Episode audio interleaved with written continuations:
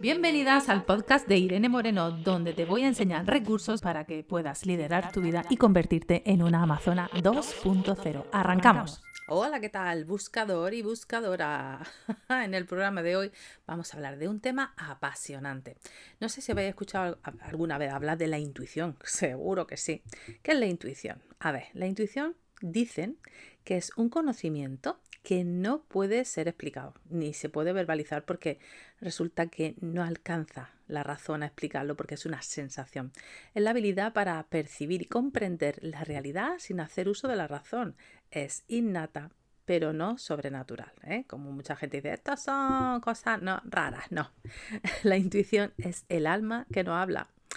Explica Daniel Goleman que confiar en nuestra intuición nos ayuda a tomar mejores decisiones. Yo digo que, es como un GPS que te indica cuál es la dirección correcta, porque muchas veces nos perdemos porque pensamos demasiado y sentimos muy, muy poco. ¿Cuántas veces te ha inspirado al ver a alguien o has sentido, wow, me encantaría hacer eso? Y de repente aparece esa vocecita en tu mente que te dice, no, eso no es para ti, que no, que no, que no, que tú no tienes habilidad, estás loca, eres demasiado mayor o demasiado joven, o no tengo dinero. Siempre aparece esa vocecita. Y resulta que la intuición se manifiesta en esos momentos cuando te conectas con algo que te inspira, que te motiva y sobre todo te ilusiona. Por eso es importante mirar a personas que ya han conseguido eso que tú quieres conseguir, inspirarte, motivarte, ilusionarte y ponerte en acción. Y yo te pregunto, ¿qué pasaría si le haces caso a esa idea loca que te hace sentir viva, te hace, sentir vivo, pues probablemente que lo consiga. Voy a dar la explicación desde el punto de vista de las neurociencias, que sabéis que a mí me encanta explicarlo todo. Resulta que los ojos perciben imágenes y el cerebro las procesa, ¿no? Lo que pasa es que en realidad solamente vemos dos circuitos mentales, uno consciente y otro inconsciente. Y vemos más de lo que creemos, porque el ojo capta 26 fotogramas, de los cuales nosotros vemos 25. Hay uno que se queda ahí en el aire. Y tenemos esa sensación de, información, pero no somos conscientes de, de, que la hemos visto y la hemos procesado. Porque esa información no penetra a nivel consciente, se queda a nivel inconsciente. Sí se registra, pero no eres consciente de eso. Por eso nuestro cerebro genera ansiedad cuando ve cara que reflejan miedo, aunque sean tan rápidas que ni somos conscientes que la hemos visto. Fijaros qué cosa tan curiosa. A la mente no le da tiempo a registrarla y nuestra amígdala reacciona a imágenes que solo vemos durante 33 milisegundos. Imaginaros, está grabando todo el tiempo. Pues no estamos acostumbrados a utilizar ese circuito instintivo. Pues nosotros eso nos viene biológicamente del instinto porque nuestra mente funciona con un sistema operativo que tiene ni más ni menos que 100.000 años de antigüedad. Por eso nuestro equipamiento intelectual tiene fallos, porque claro, para sobrevivir tiene que tomar decisiones rápidas y sobre todo atajos.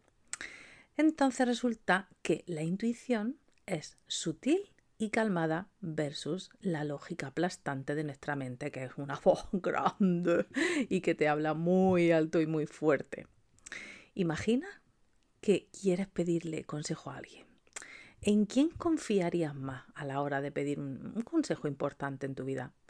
¿A la lógica o a la intuición? Yo creo que a la intuición, ¿verdad? Porque biológicamente estamos diseñados para eso, para sentir y para intuir que ha sido lo que nos ha salvado la vida todo este tiempo.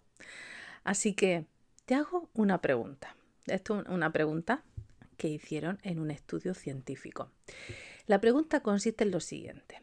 A ver, si yo te pregunto, ¿en qué continente está Kenia? ¿Tú qué me dices? En África, ¿no? ¿Cuáles son los colores de un tablero de ajedrez? Blanco y negro. Y ahora te pregunto, dime el nombre de cualquier animal. Probablemente me habrás contestado o te habrá venido a la cabeza algún animal africano. Los estudios científicos demuestran que el 50% de las personas que responden responden con respecto al nombre de un animal africano y solo el 20% responde la palabra cebra. Si no te hubiese preguntado primero dónde está Kenia, probablemente la respuesta de cebra hubiese sido solo el 1%.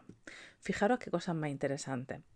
Entonces, ¿cómo puedo saber si estoy siendo intuitiva o engañada por el cerebro? Porque el cerebro va codificando, porque es muy agotador estar grabando todo el rato. Entonces codifica y responde en automático.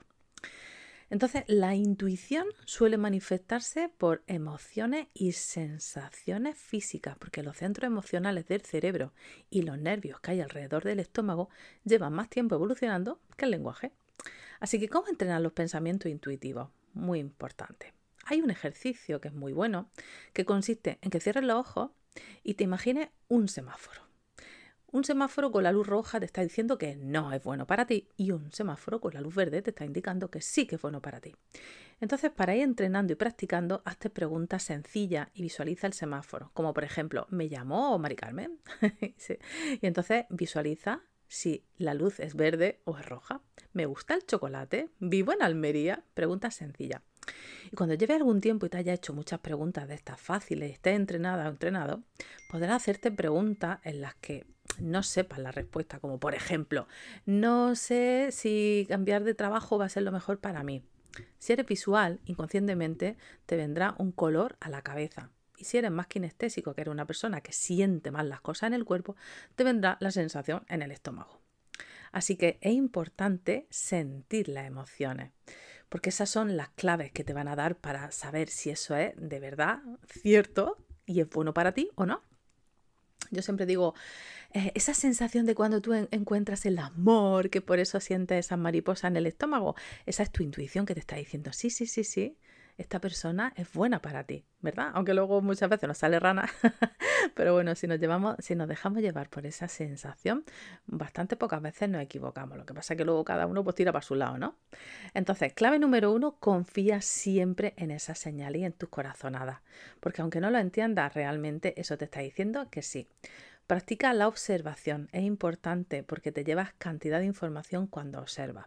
Otra clave es la meditación, porque la meditación te ayuda a conectarte con esa intuición, a tener esa mente clara para poder sentir mejor las sensaciones, ¿no? Y otra cosa clave es el silencio, porque el silencio te ayuda muchísimo a conectar y a sentir más todavía esa sensación del cuerpo cuando la intuición se conecta contigo. Así que nada, espero que visualices, que sientas y que te preguntes y a partir de ahí tengas esa conexión con la intuición y tomes muy buenas decisiones en tu día a día. Así que hazle caso a la intuición y vive de tu pasión. Un besito y hasta el próximo programa. Chao, chao. Bueno, chicas, y hasta aquí el podcast de hoy. Estoy deseando leer vuestros comentarios. Espero que os haya gustado muchísimo y hasta el próximo programa. Y recuerda, hasta entonces, sé fuerte, sigue avanzando y nunca, nunca, nunca dejes de sonreír.